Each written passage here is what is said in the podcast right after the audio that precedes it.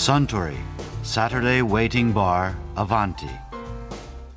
This program is brought to you by Suntory. あスタンリザーブをストレートでかしこまりました。スタンは1970年代の半ば黒澤明監督がサントリーのリザーブの CM に出ていたのを知ってますかそうでしたっけ黒澤監督はすごい酒豪で正常にあった黒沢邸の近くの酒屋さんは3年で新築のビルに建て替わったそうですよ。それはすごい。うん。そうだ。黒澤明監督といえば以前俳優の井川久さんがカウンターのあちらの席でこんなお話をされていましたね。きっと皆さんお聞きになると思うんですけど、ええ。現場で黒沢監督ってのはどのくらい怖かったかとかいろいろ言われてますけど。そうですね。僕らもね先輩方からね、ええ。と言いますのは当時先輩には東野栄二郎さんとか、はい。小沢栄太郎さんとか稲葉義雄さんとか黒沢作に何度もお出になった方それから中台達也氏、僕より3年先輩ですけども黒沢組にゆかりのある方たちが大勢いらっしゃいましたよね、でいろんなその怖い話を聞かされてきました、いかに怖いかってことばっかりをね、いや最初だからあのどうですか伝の時もそうでしたし、うん。ランの時も最初はね、ちょっとこう終わったなってこうちょっとこうひるんでましたけどね、気持ち的には。勝慎太郎さんと喧嘩したとかご覧になりました？もちろん。え見たんですか？いや直接見たわけじゃありませんけども、お話もあの伺ってますし、メイキングっていうんですか、い。ろいろエピソードをこう VTR で撮ったのを拝見したり、ええ。ええ。でもねそれはたくさん衝突があったかもしれませんよ、しかしね非常に気持ちの純粋な方だし、直接お話を伺ってると僕はちっとも怖くないだろ？ってよくおっしゃいましたよ、昔の例えば溝口健二さんとか小津安二郎さんとか、そういう先輩方はね何もおっしゃらなかった、もう一回。もう一回。今日中止。でつまり どこはどういけないのかを。嫌ですよねそれ。それは怖いでしょ？どこはどういけないのかをおっしゃっていただけない、そうすると当人としてはどこがどういけないんだろうってことを考えるじゃないですか、それは考えさせようと思っておっしゃってるに違いなんですよね。でもじゃあどこがどういけないのかどうしたらいいのかっていうこともおっしゃらないから自分で悶々と考えて翌日臨むわけでしょ、そうするとやっぱりはいもう一回。もう一回演技指導とかないわけですその時代は。そうですよ。そうなんですか？だから黒沢監督がよくおっしゃってたら僕はそんなずーっと出来上がるまで待つとか自分で考えて待つってことはできないから、ついついアドバイスしちゃうんだよ、でええ、だから非常にね根節丁寧にこういうふうにやってごらん、あーじゃあこういうふうにやってごらん。ってつまりご自身がね、あのまあまあ僕らの言葉で言えば演技指導といいますか、実地指導といいますか言い方からその物腰までご自分でやっておやりになるくらいに親切ですよ、ただそうやって親切丁寧にいろいろな助言を与えてやりやすくやりやすくそういう場を作るにもかかわらず言われてる方つまり俳優っていうのは不思議なもんで、いろんな言われ方をしてあそうかそこまで思いつかなかったな。あそういうことかと軌道修正できる人っていうかな、別の見方で具体化できる人もいれば、え言われれば言われるほど縮こまでダメになっちゃうタイプといるんですよ。そして黒沢監督が時々爆発するのは、そうやって今節丁寧にやりやすいように雰囲気を作ってやってごらんって言われたのに、一番基本的なことを見過ごしちゃってる俳優さんは、つまりビビった状態になると、自分がやるべきことを考えるわけでしょ、間違いないようにやろうと思うから、目はうつろになるわ。相手を見ているふりをして見てないわ。相手のセリフを聞いているふりをして聞いていない、つまり見る聞くというね一番基本的なことをどっかにすっ飛ばしちゃうわけです、舞い上がっちゃうってやつですね。そうするとそういうものは絶対に見逃しませんからね。あ後ろ向きでも見逃しませんからね。いや今何考えてた？その左手は何だ？はい。つまりね 私はねえ「ラン」っていう映画でね、え原田美恵子さんを一刀のもとに切り捨てるところなんですよね、そう怒鳴り込んでって「目につねうんズバーンと割り込んで、一刀のもとに切らなきゃならないんですが、その時にこう刀で思わず手をいっちゃったりするわけですよ、後ろ向きで。その左手は何だつまりもう切る準備してるっていう。こういう口を切りかかってるっていうか、意識的には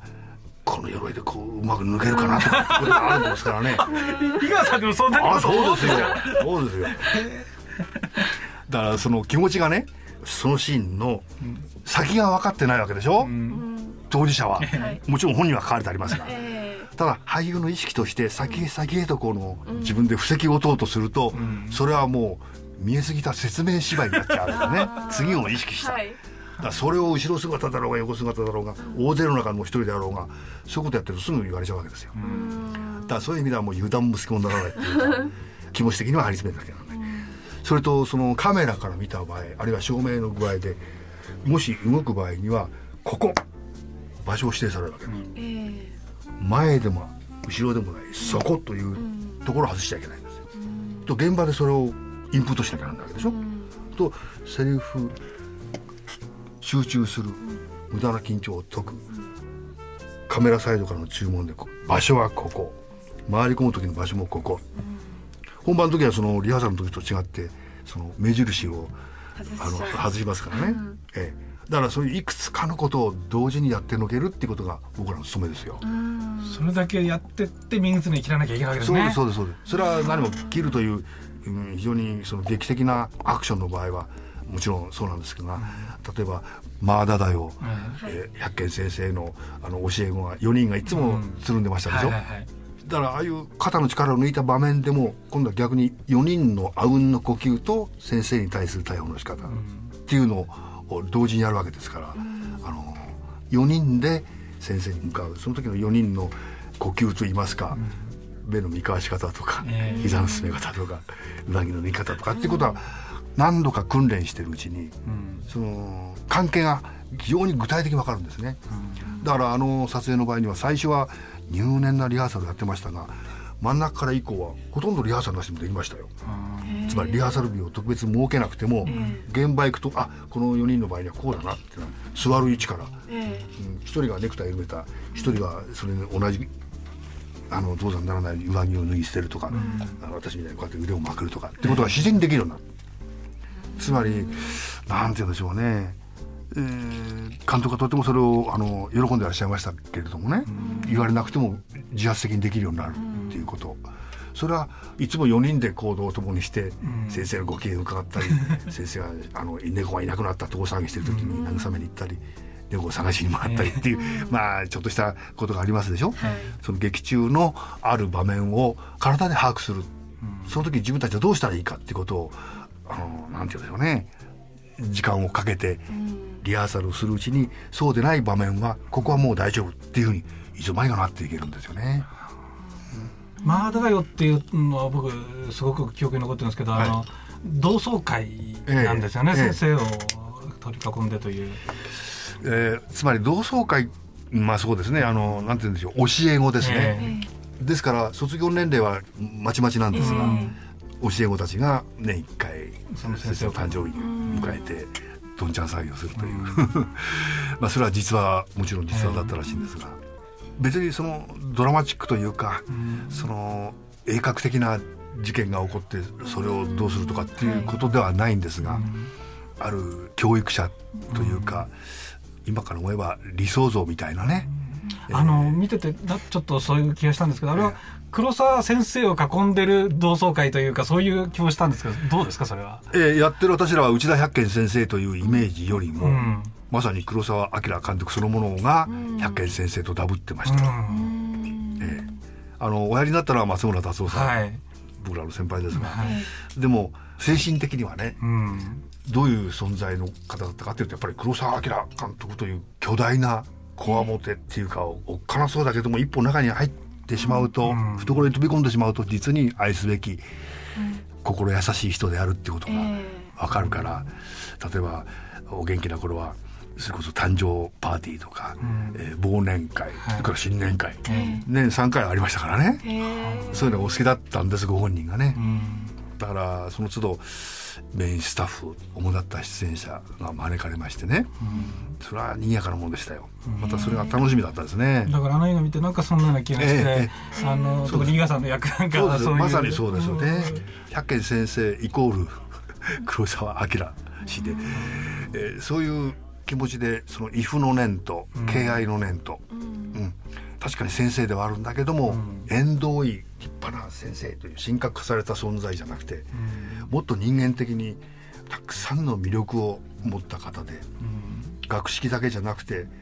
おっしゃってることにユーモアがあったりトゲがあったり、それをまた聞くのが好きだったり叱られるのが好きで、面白くて叱られに行ったりっていうことですよね、そういう人間関係ってとっても素敵だと思うんです。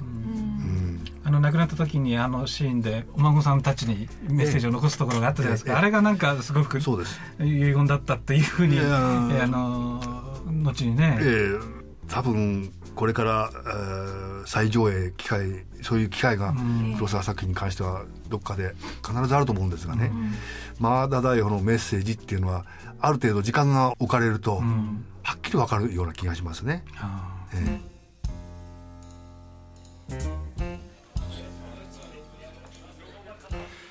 いやー井川久志さんのお話面白かったですね。あスタンリザーブをもう一杯かしこまりました。ところで私と一緒にもう少し聞き耳を立ててみたい方は今年も毎週土曜日の夕方お近くの FM 局で放送のサントリーサタデーウェイティングバーをお尋ねください。東京一の日常会話が盗み聞きできますよ。Suntory Saturday Waiting Bar Avanti. This program was brought to you by Suntory.